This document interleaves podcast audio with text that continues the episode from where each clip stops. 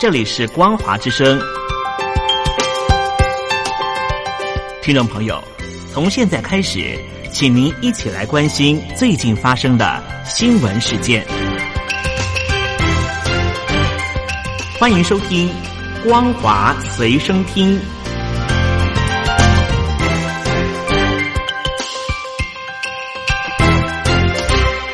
听众朋友您好，欢迎收听光华随身听，我是嘉玲。我们来关心最近发生的新闻。中共军机近日一再扰台，飞越台海中线。大陆外交部发言人汪文斌九月二十一日更罕见的公开表示，台湾是中国领土不可分割的一部分，不存在所谓的海峡中线。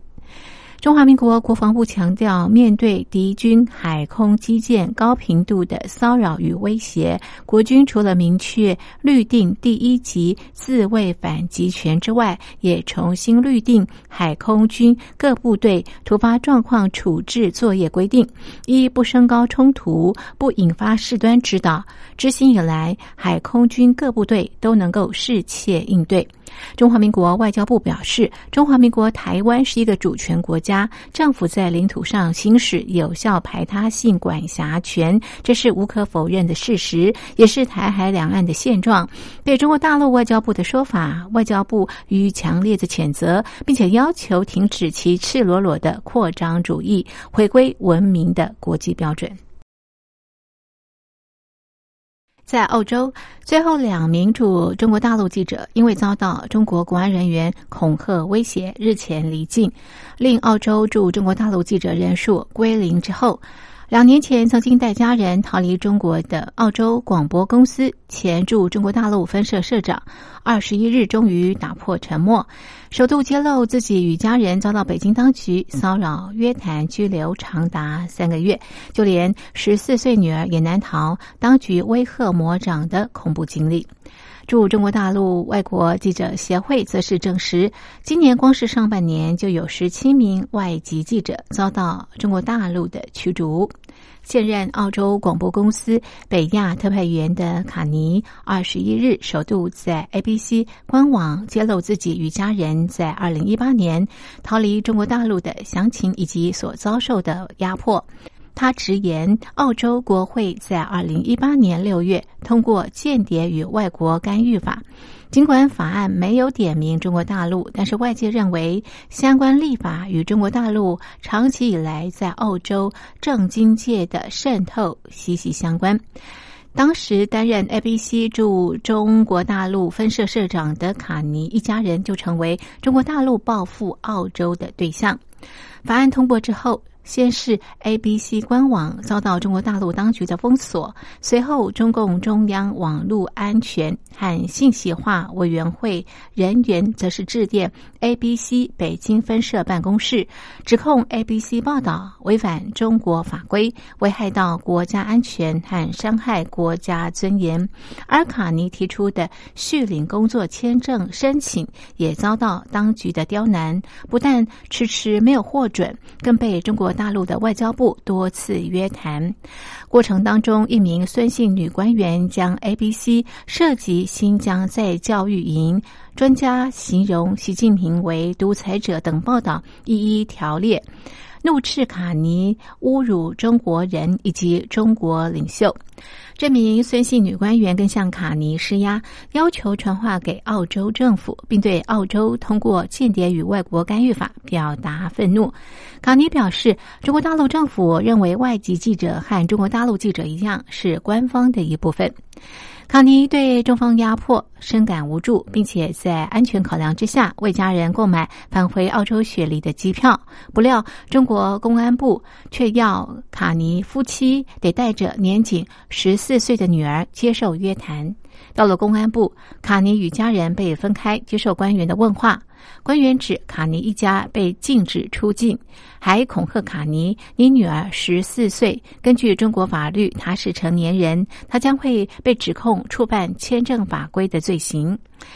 卡尼赶忙向澳洲使馆求助。事件最后以卡尼跟十四岁女儿依据中方要求拍片认罪，承认没有申请续领签证作结。一家人终于在二零一八年底返回澳洲。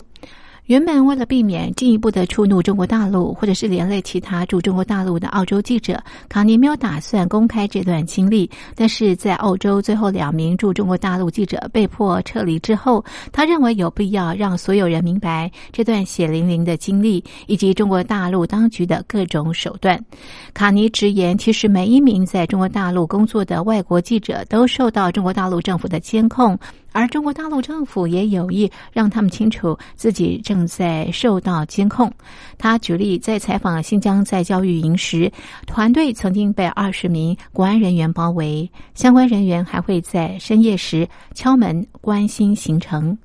中国大陆方面，并借着遥控操作的方式监控外国记者手机之余，更让他们清楚知道自己被监控。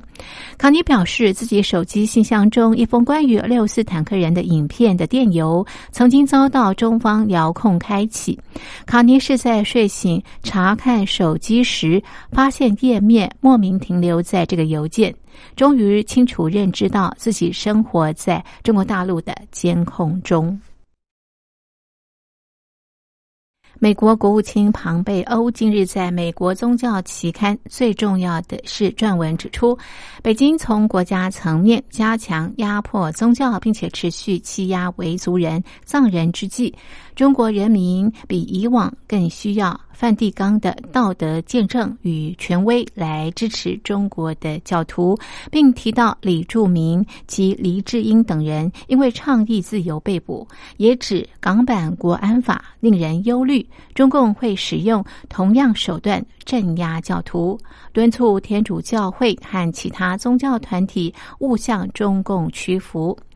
庞贝欧指出，中梵主教任命临时协议两年前生效，但是协议。未能令天主教徒免受中共蹂躏，更遑论触及中共对基督徒、藏传佛教徒、法轮功信徒和其他宗教信仰者的害人对待。他援引美国国务院去年宗教自由年报提到，河北宣化教区张广军神父因为拒绝加入中共主导的天主教爱国会而遭到殴打，并被消失。庞贝欧表示，港版国安法。实施令人担心，中共会用同样恐吓手段全面启动国家机器镇压教徒。